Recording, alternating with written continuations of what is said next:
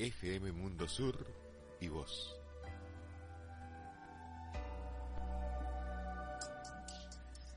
Buenas tardes, estamos en otra edición de Inmunidad de Rebaño.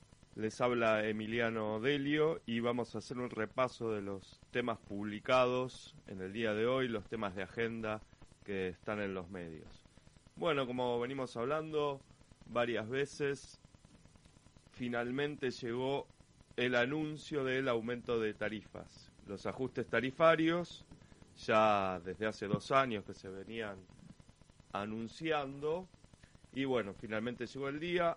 Hoy Sergio Massa va a hacerlo en conferencia de prensa a partir de, las, de esta hora, de las 13, y el objetivo principal es bajar el déficit, el déficit fiscal del 2,5% al 0 al 0,7 de o sea este 0,7 sería de la baja de, de, los subsidios y bueno de esta manera cumplir con el acuerdo del Fondo Monetario. Este baja de tarifas incluye un subsidio para los usuarios que tengan hasta 4.000 kilowatts de uso por mes se le paga el subsidio y si superan este consumo mensual van a tener que pagar la tarifa plena, es decir, un aumento de hasta el 200% por esos kilowatts que se excedan. El agua, por su parte, aumentará 100%, pero recién esta tarifa llegará en el 2023.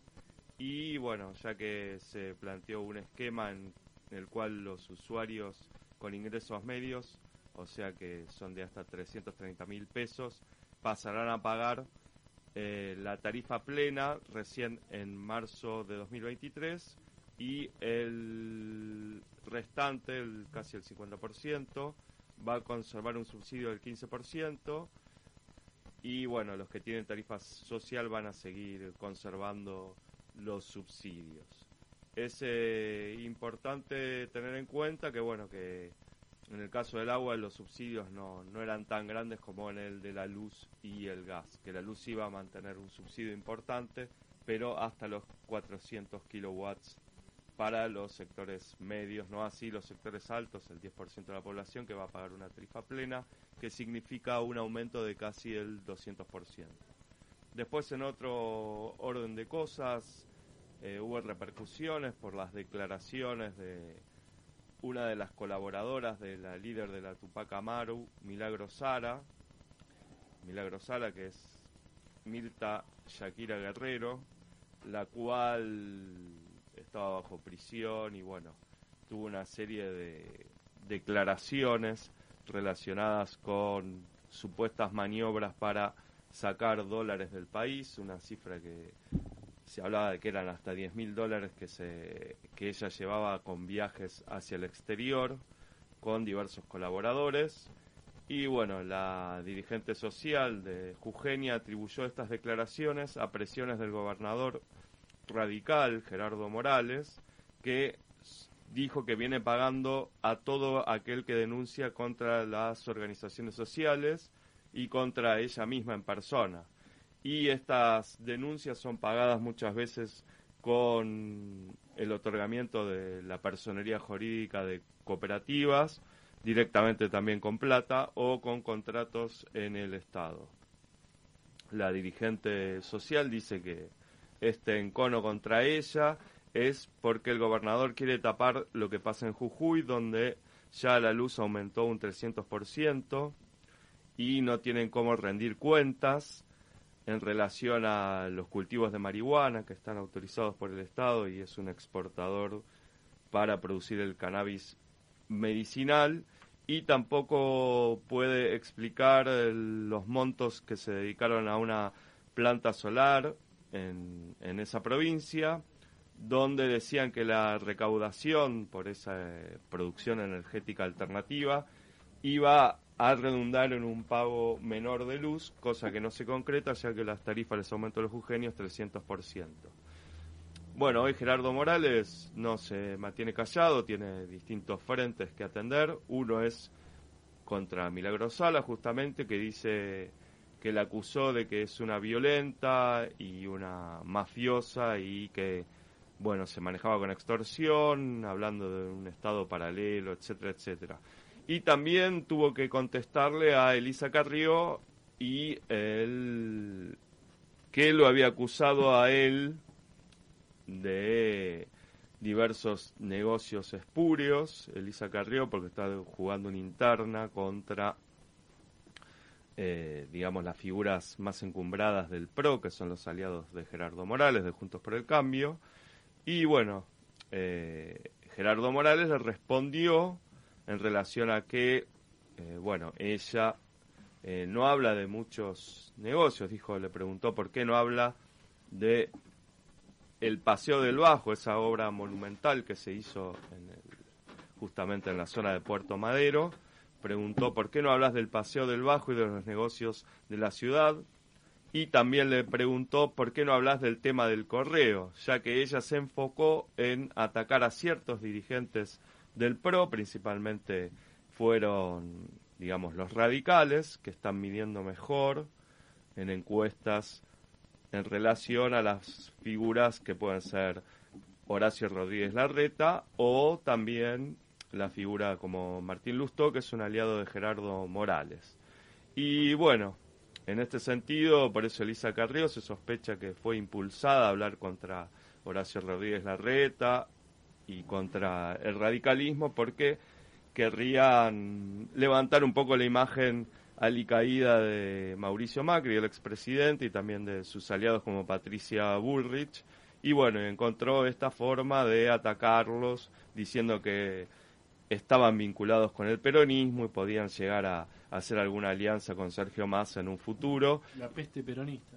Claro, sí, sí, sí. Ella en realidad no es por peronismo, antiperonismo, ya que, eh, bueno, Mauricio Macri tiene una alianza perfecta con, con el ex titular del Senado, eh, de, no me sale, que fue candidato a vicepresidente, el, bueno, no me sale el nombre en este momento, ¿cómo se llama? El ex candidato a vicepresidente de Macri. Eh, Pichetto, Pichetto, Pichetto, Pichetto, el vice, sí. Sí, claro, no, por eso estoy respondiendo que no es contra los peronistas, contra algunos peronistas que él sospecha que son malos, bueno, ya pone la, vara de su moral. Contra todos los peronistas no republicanos, o sea... Eh, Básicamente lo que estoy explicando es que ella es para mantener la figura de, de Mauricio Macri potable, por eso ataca a todas las figuras que son de Juntos por el Cambio, que no responden a Mauricio Va purificando Elisa Garrido. No, en realidad va haciendo sus alianzas políticas mm. de esta manera, denunciando. Bueno, lo cierto es que Horacio Rodríguez Larreta se sintió tocado por esta acusación contra sus aliados y dijo que tiene un profundo respeto por Lilita, pero que este no es el camino de hacer denuncias contra eh, el accionar de Cristian Ritondo, Gerardo Morales, el expresidente de la Cámara de Diputados Emilio Monzó, Rogelio Frigerio, que lo acusó de, bueno, de desviar plata cuando era ministro eh, durante el gobierno de Macri a su favor. Y bueno, este tiene un poco que ver también con que, como decíamos, que la reta mide bien, ya que, que bueno, se publicó una encuesta en el cual su aliado porteño, Martín Lustó, también el mismo eh, los aliados de él miden más que cualquiera de las figuras que podrían reemplazarlo a él en la ciudad de Buenos Aires. Y bueno, entonces este precisamente está esta bronca, ¿no? Y esta denuncia que también se trasladó a la polémica que hay en las grúas de la ciudad de Buenos Aires, donde la ciudad mantiene un sistema de, de concesión para el retiro de autos mal estacionados por grúas que se les paga solo eh, solo por la concesión mensual 50 mil pesos. Desde hace más de una década está congelada esta cifra. Y bueno es una cifra ínfima si se tiene en cuenta que un acarreo solo vale 6.500 pesos para cada automovilista que le remueven el auto más la multa y bueno, el partido de Elisa Carrió se va a plegar a esta denuncia y va a votar en contra del gobierno de la ciudad por el polémico negocio junto con el Frente de Todos, los libertarios y el Frente de Izquierda que están denunciando esta maniobra de, digamos, de recaudación por parte de, del gobierno de, de, la, de la ciudad. Todos contra la reta sería No, no, porque en realidad eh, ahí eh, la reta tiene la alianza del, del Partido PRO, tiene el radicalismo atrás, o sea que tiene la mayoría. Pero eso sí una, una coincidencia entre libertarios y la izquierda y Elisa Carrió. si te entendí. Sí, frente de todo, porque ah. bueno, es un negocio que era un negocio de la reta, digamos, básicamente. Si vos no entras al negocio, no, tenés por qué ser cómplice. Claro, claro, claro. Es algo lógico. Y bueno, estas son un poco las novedades que tenemos. Un panorama interesantísimo. Sí, en relación a lo que sean las internas políticas. Este, bueno, en este momento seguramente Sergio Massa debe estar hablando de esta nueva segmentación de tarifas que hace a, a bueno, a que a un poco pagar un poco más por las tarifas que realmente son muy baratas. Bueno, recordemos que el expresidente de la Nación, Mauricio Macri, decía que valían dos pizzas, bueno, ahora valen una pizza. Y bueno, lo llevó un poco más de una pizza, ¿no? Después cuando él llegó aumentos del 3.000%, ahora son aumentos de alrededor del del 200 del no va a ser de más o menos de un poco menos del del 100 por, del 200% solo la, para los que ganen más y para el resto va a ser el 50-60%. Así que bueno, si querés ahora escuchamos música, Leonardo sí, Arrancamos con eh, una banda, digamos, interesantísima del under argentino, se llama Monje y bueno, tiene que ver con con este con este tono decepcionante eh, acerca del, de la del estado de la política argentina. Así que vamos con, vamos con Monje. Suena por primera vez en Inmunidad de, de Rebaño.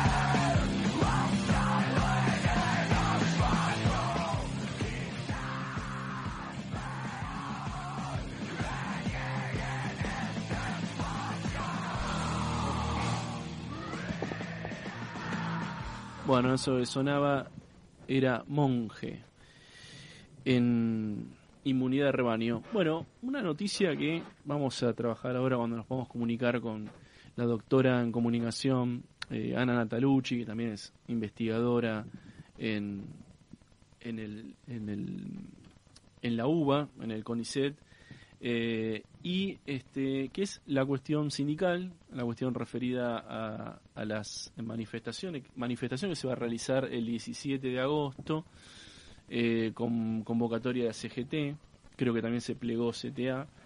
Eh, va a ser una marcha contra los formadores de precios, porque hay una polémica un poco en relación a si es una marcha contra el gobierno o no. En realidad la CGT, bueno, tiene cierta presión de las bases por el hecho de que los sueldos no están acompañando la inflación, pero bueno, hay cierto malestar porque las cosas que se creían de un primer momento no se pudieron concretar en relación a que los, los salarios no le ganan a la inflación y bueno, venían perdiendo el 20% en el gobierno anterior y bueno, hoy si bien no pierden, no, no han recuperado eso. Entonces, bueno, un poco la CGT tenían, haciendo eco de esta, de esta presión. Va a ser una marcha principalmente contra el principal problema que tiene la Argentina, que es la remarcación de precios, que son, bueno, precisamente no es el gobierno el que aumenta los precios, si bien tiene las herramientas políticas y institucionales para tratar de combatir esto, como pues, podría ser la creación de una empresa de alimentos para combatir el Por oligopolio, o, bueno, aplicaciones de otras herramientas. O claro, control, digamos, de la, cadena de formación de precios, digamos, de los distintos... Eh, eslabones de eslabones de, claro eslabones en la producción de precios bueno y bueno y también el, el, plan precios cuidados que son precios de referencia para el consumidor en relación a los productos de consumo masivo. Eh, bueno, lo cierto es que tampoco tiene el, total control de, digamos, de la economía. Bueno, siempre dice la expresidenta que quien ocupa el poder ejecutivo tiene el 20% del poder real, ¿no? Que el otro, el 70%, 60% será de las empresas eh, nacionales y el resto de la, digamos, del sector multinacional, la banca, el sector financiero y bueno, los organismos de crédito internacional como el Fondo Monetario, etcétera, etcétera, etcétera. Se da también esto en el, en el contexto también de que se parece se suman también los movimientos sociales, que ya serían sería otra, digamos, importante manifestación, teniendo en cuenta la, la digamos, la, reciente. Y este y bueno, me parece que es interesante abordarlo, o sea, en general eh, hay como una tendencia con respecto a esta marcha de la Secretaría transformarla una marcha en contra del gobierno o transformarla en una especie de manifestación este, contra el aire, digamos, como no hay oradores y como es una, digamos, manifestación contra la inflación, en realidad, este, digamos, según los propios actores, lo que están buscando es una interpelación, digamos, a toda la clase política, no necesariamente al gobierno, respecto a una situación en donde digamos, todos los, digamos, gobiernos, particularmente estos últimos dos gobiernos, este, han, digamos, coadyuvado a que la inflación sea un problema, digamos, cada vez más grande, cada vez más exponencial y no se lo, no se lo pueda, no se le pueda encontrar ninguna, ningún, ninguna manera de aplacarlo. En ese marco, digamos, donde la CGT, digamos, no lo hace, digamos, eh, a favor ni en contra, esto también genera un montón de suspicacias. No, lo hace a favor de los trabajadores. A favor claro, ni a favor ni en contra. No es en contra del gobierno, o tampoco, bueno, sería un poco en contra de, los formadores de precios la convocatoria, pero bueno, en realidad es a favor de los trabajadores para que puedan recomponer un poco el salario contra la inflación y bueno, recuperar un poco lo que estamos diciendo. Lo cierto es que la movilización va a ser mañana a las 15 y los manifestantes van a marchar desde la Plaza de la República, o sea, en el obelisco, hasta el Congreso Nacional. Allí los gremios van a leer un documento y para que no haya problemas en cuanto a protagonismo de los distintos, digamos, ramas del trabajo que conforman la CGT y para que no haya problemas de liderazgo, eh, se va a leer un documento consensuado por los distintos actores y como vos decías, también va a haber una adhesión de la Central de Trabajadores Argentinos, que es otro de los confederación de empleados de la República Argentina. Bueno, y sí. De redondeo también los movimientos sociales van a hacerse presentes, pero solo habló que van a estar presentes Somos Barrios de Pie y lo dijo, lo confirmó hoy uno de sus dirigentes, Daniel Menéndez, que es coordinador nacional. Pero bueno, sí, para hablar esto ya la tenemos a Ana Natalucci, ¿no? Que la habías anunciado, Leonardo, hace ¿Estás por ahí. Ana? Sí, hola, ¿cómo están? Muy bien, muy bien. Bueno, Ana, vos que seguís eh, a diario y vas siguiendo cada uno de los de los movimientos, ¿cómo estás viendo esta esta marcha del, del 17 y cómo la enmarcás? Mira, lo que me en principio lo que me parece es que es una marcha a la que, que en un principio no sabíamos quiénes iban a terminar convocando y al final terminan convocando todos. Ah, No necesariamente a un mismo punto, pero si uno mira todos los sindicatos y organizaciones de la economía popular de todos los espectros, están convocando mañana a distintos puntos, digamos, de- depende de dónde salga cada nucleamiento sindical, pero en principio parece mm, una convocatoria amplia eh, de todo el espectro sindical, lo cual, digamos, en principio, mm, eh, digamos, permite pensar que va a ser una marcha multitudinaria. ¿Cómo ves la relación entre la central y masa? ¿Lo, pe- ¿Pensás que es una relación armónica o ya empezaron a haber algunos cortocircuitos? No, me parece que en eso hay sectores sindicales que han sido parte de, o candidatos o diputados del Frente Renovador y en ese sentido la relación es muy estrecha y me parece que en otros sectores no tanto. De todas maneras, una de las cosas que, que me parece que en este contexto político no es menor es que todos los nucleamientos y todas las organizaciones sindicales que están convocando, como que todo el tiempo aclaran que no es contra el gobierno, sino contra los especuladores, contra ciertos sectores más concentrados de la economía. Eh, hace unas semanas hubo un acto, en, digamos, que coincidió con el con el fallecimiento de Eva Perón y ahí algunos sindicatos, mm, digamos, algunos de los oradores se ocuparon de decir, digamos, contra la Asociación de Empresarios Argentinos AEA, ¿no? Hay como una identificación más en términos más de clase, si se quiere, ¿no? Contra, digamos, de oposición y de antagonismo con sectores concentrados de la economía, que me parece que contra eso es como la movilización, y eso también explica por qué la marcha es al Congreso y no a Plaza de Mayo, como podrían ser en otras oportunidades.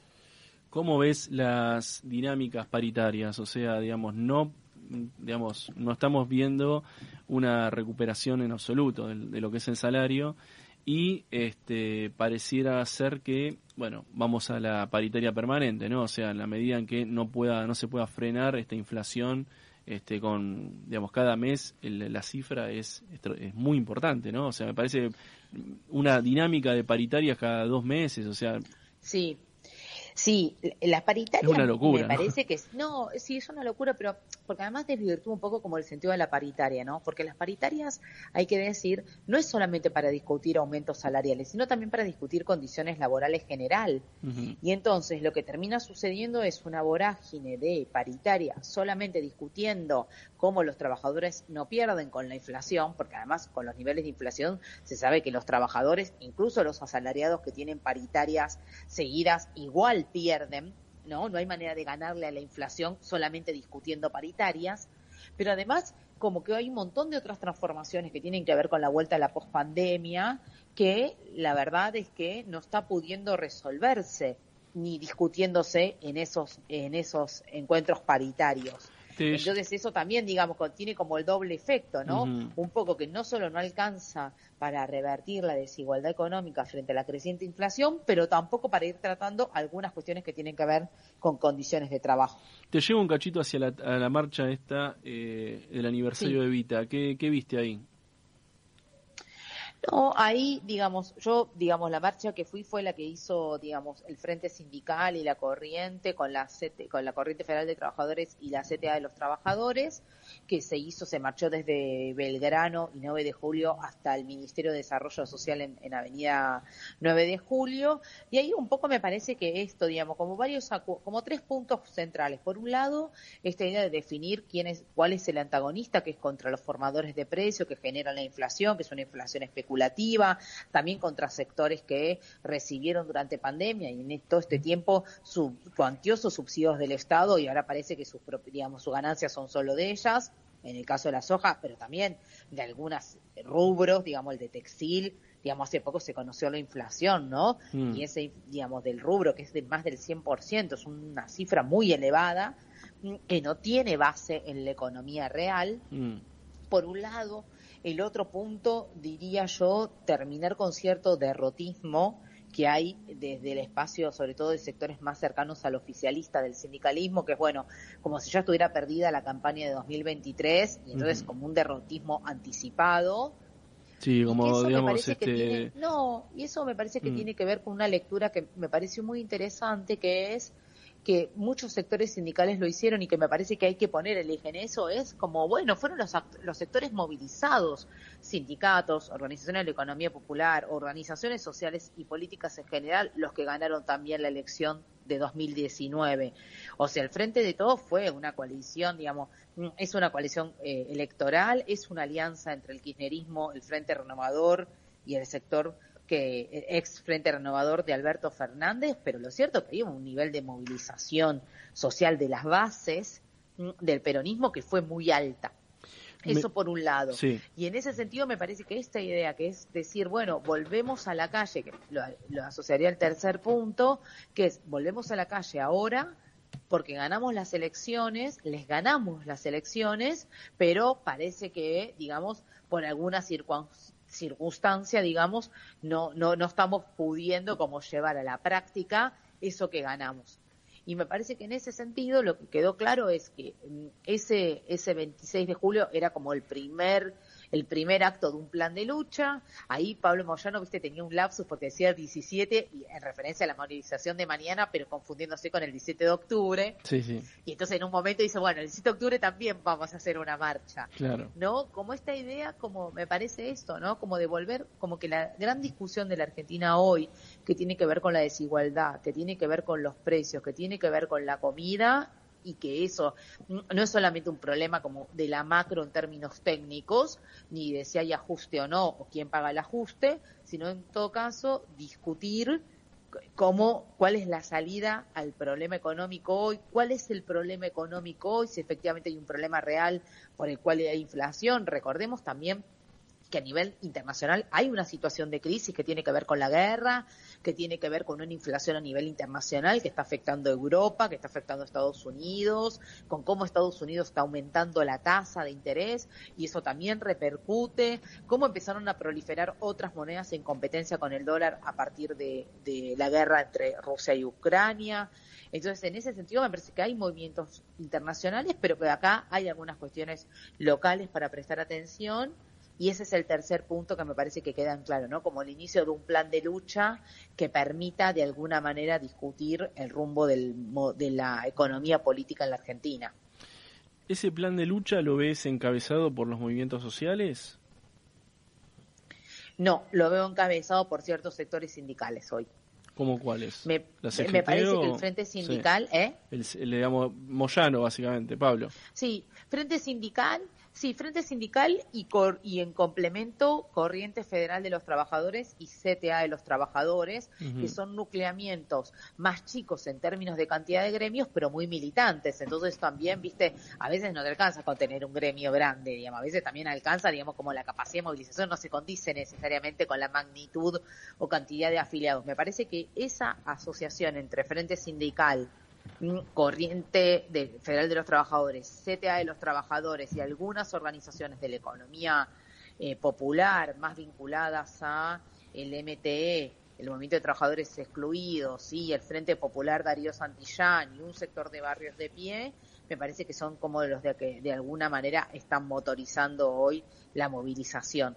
Y me parece que en eso los sindicatos, no, me parece que los sindicatos, viste, siempre, esto lo hemos conversado otras veces, siempre hay una mirada muy peyorativa sobre los actores sindicales, viste, y como siempre esta chicana, viste, de la burocracia y todo ese tipo de discursos más liberales que los cuestionan, pero lo cierto es que si uno mira los últimos años, hay organizaciones sindicales que han llevado adelante planes de lucha importantes con los cuales no se lograron revertir todos los derechos que los sectores dominantes o las derechas quisieron, ¿no?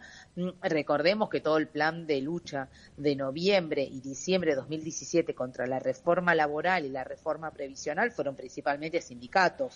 Sí, está en ese sentido eh, está también este horizonte claro de digamos de que eh, con un gobierno, un retorno de, del gobierno de Macri, por ejemplo, las reformas laborales estarían, digamos, prácticamente se pondrían este, como primera sí, medida. Por supuesto. Entonces, creo que hay...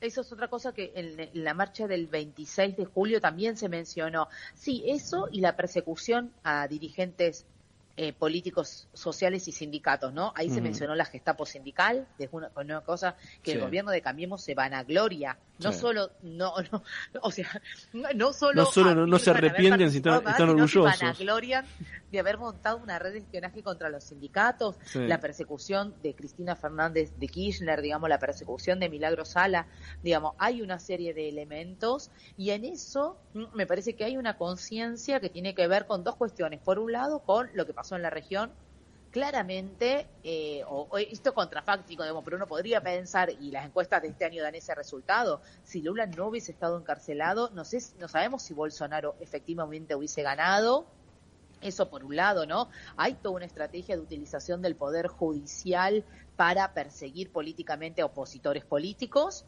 por un lado, y por el otro lado, ahí hay una relación que es, bueno, una vez que esa herramienta, el Poder Judicial se empieza a usar con esos fines, también es muy corto el límite de, un borroso el límite de, bueno, el no termina siendo opositor.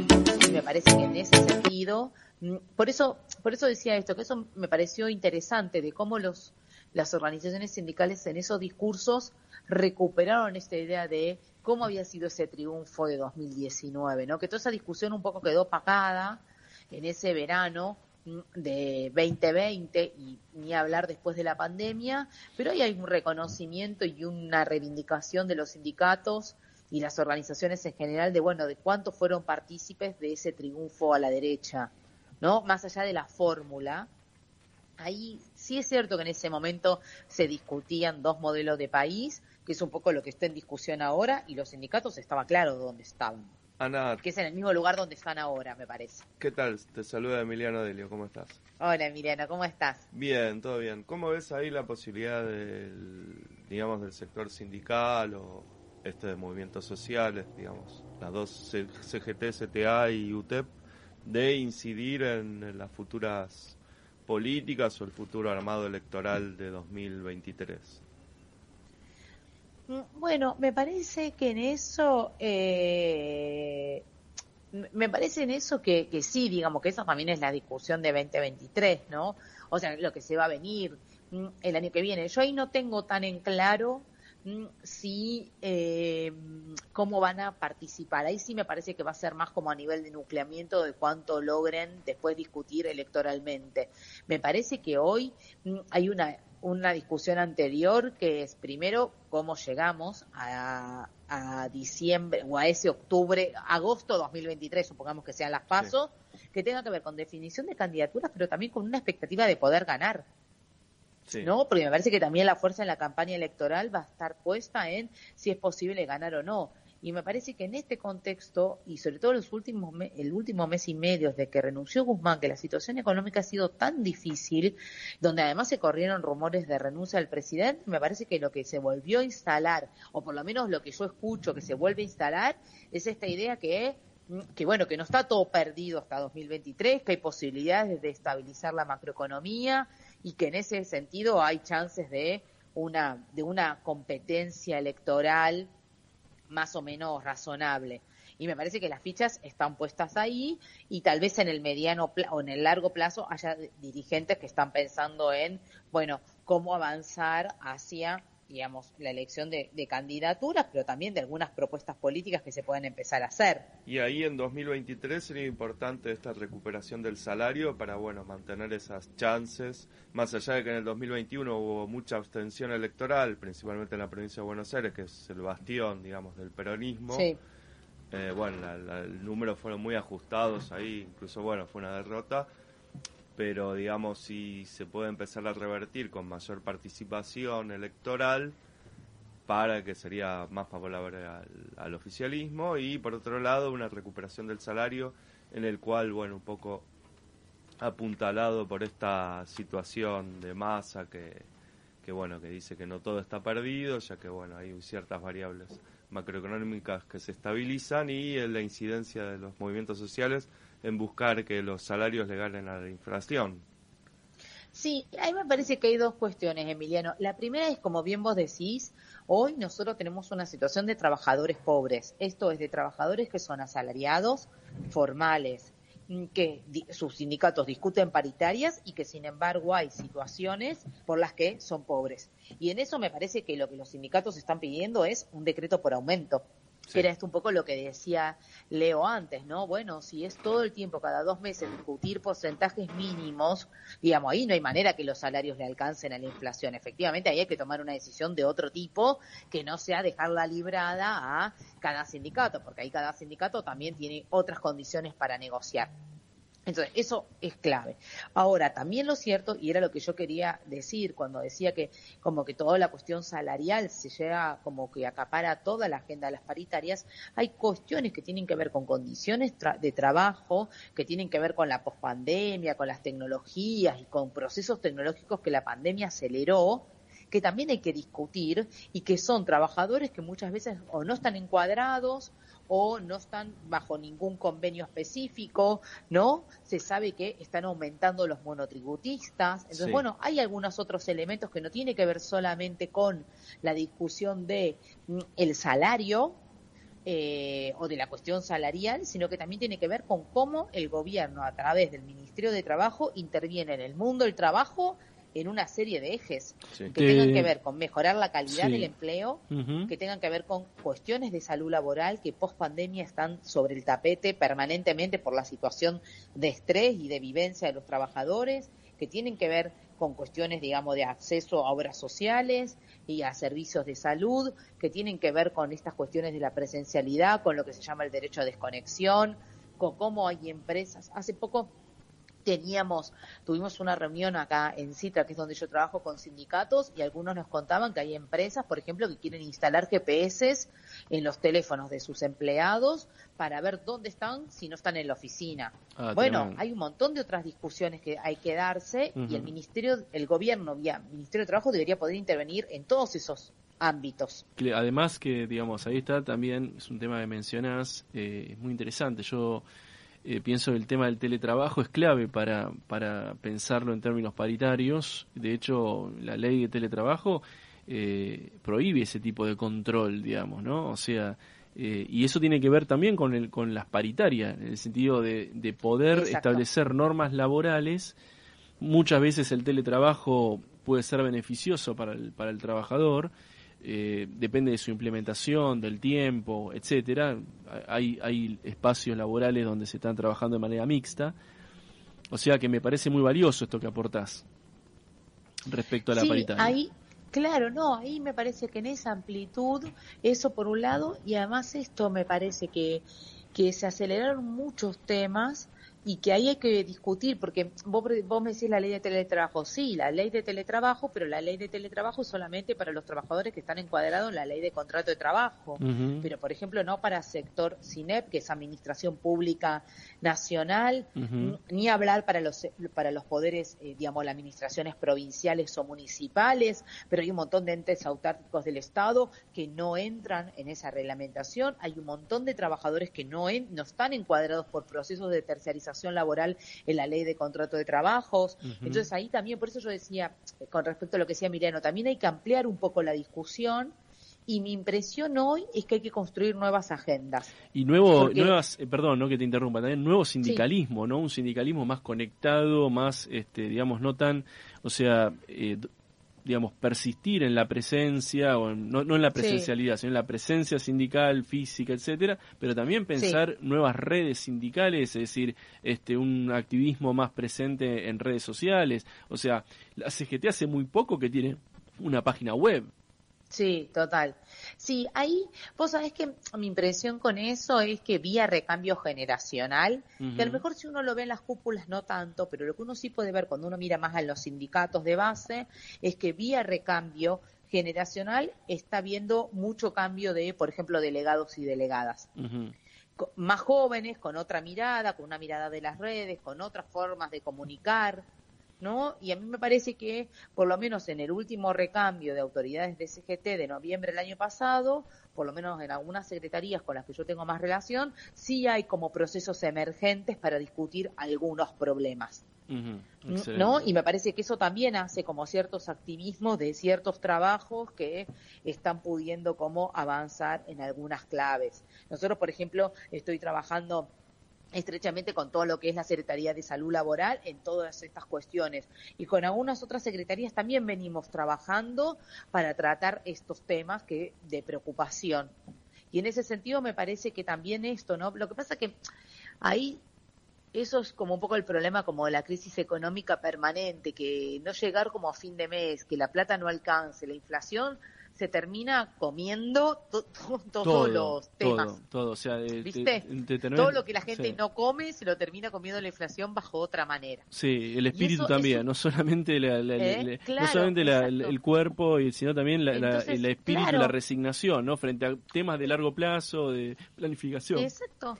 Exacto, sí, y que aparte es un problema muy concreto, que es si te alcanza o no la plata del salario. O sea, es un problema tan grave Urgente, que arrasa todo lo otro. Y eso es un problema también, porque todo lo otro también hace a las condiciones de vida, a las condiciones de trabajo. Exactamente, y, y, permite, y son condiciones que condicionan también la mejora laboral. Eh, Ana, te voy a agradecer por por esta este por estar con nosotros. Obviamente que a la brevedad te vamos a volver a llamar para que sigas dándonos estas observaciones este acerca del, campo sindical. Gracias, Ana. Sí, cuando quieran. Hasta luego. Muchas gracias. Era Ana Talucci, investigadora del UBA, del CITRA. Este, bueno, eh, nos pasaba para contar un poco todo este mundo eh, muy interesante, muy heterogéneo y muy complejo. Ahora, Ambasador banda que el viernes estaremos haciéndole el aguante en el Roxy.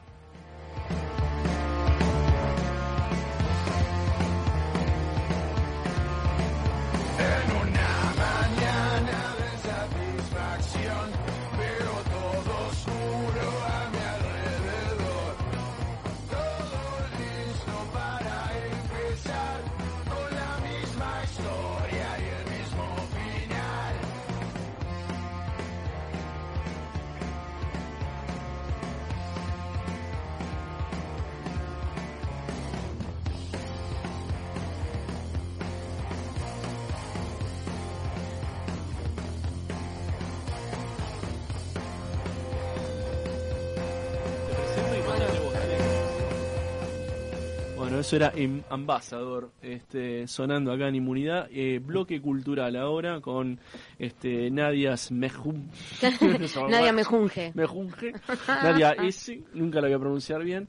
Así que, Sumeiko, me voy a reivindicar. Sumeiko, Bueno, Nadia, contame qué, nos traes. Eh, me hablaste algo de, la, de danza, así que te escuchamos. Sí, bueno, hoy traje dos obras de, de teatro de danza. Una es La Wagner, la Wagner. La Wagner de Pablo Rottenberg, que, bueno, es una obra que está desde el 2013, creo que ya va por la décima temporada.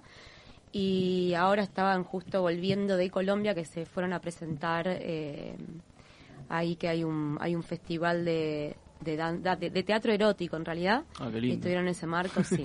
bueno, ya entonces ya te voy tirando una pista de qué, se trata la obra, un poco.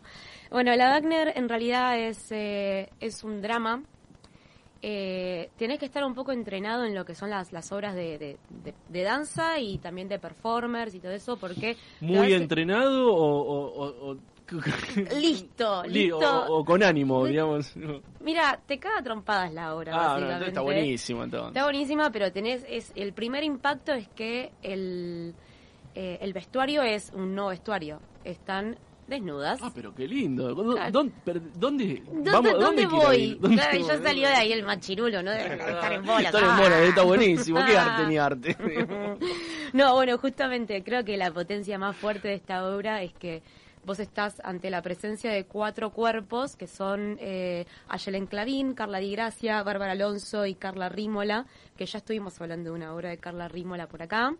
Eh, son bailarinas que son de, de alto rendimiento, que tienen una exigencia eh, física y emocional, ¿no? Que lleva la obra, que la obra es un drama de reacciones en vez de acciones.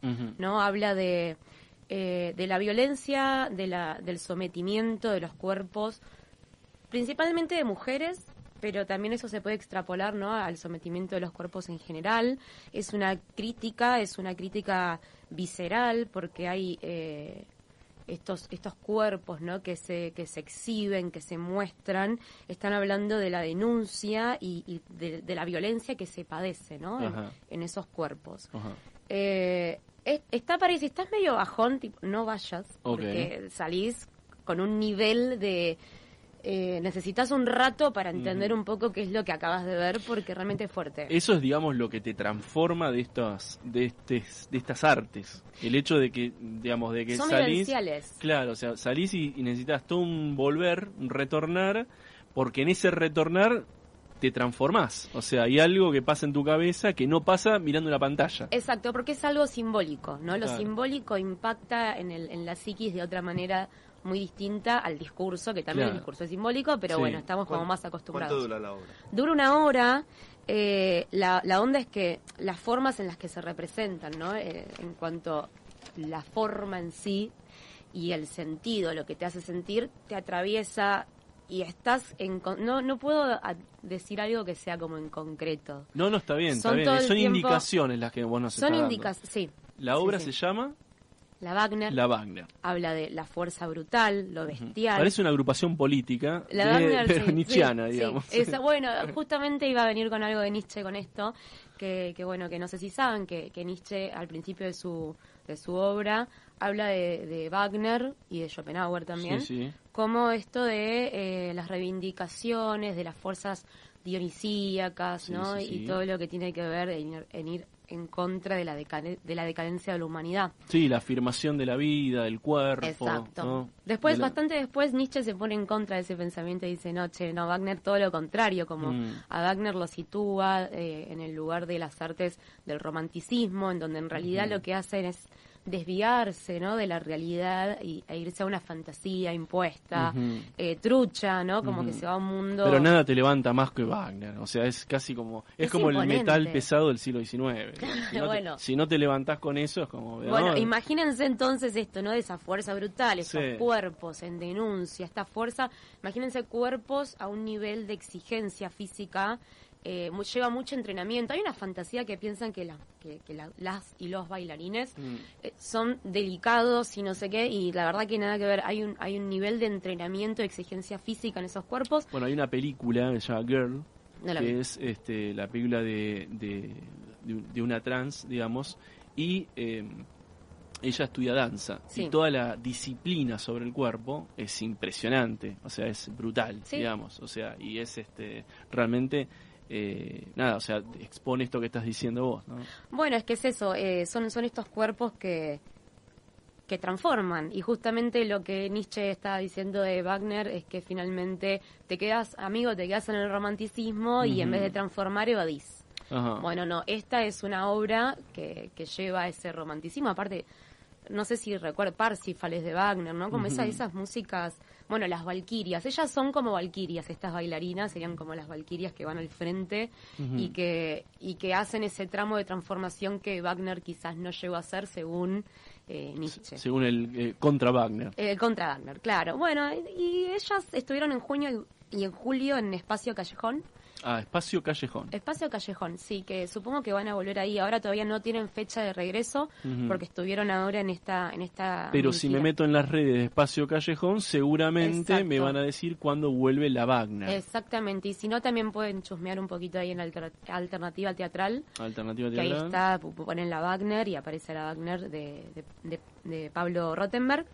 Bueno, y la, y la otra obra, que eso es una obra potente. Sí. Esta otra obra en lo gris, de hecho vi una primero, la Wagner primero, después en lo gris, que fue como para bajar un poco. En lo gris se llama. En lo gris es de Emanuel Ludueña. Eh, nada que ver con la Wagner, estamos hablando ya de algo que tiene que ver más con la comedia.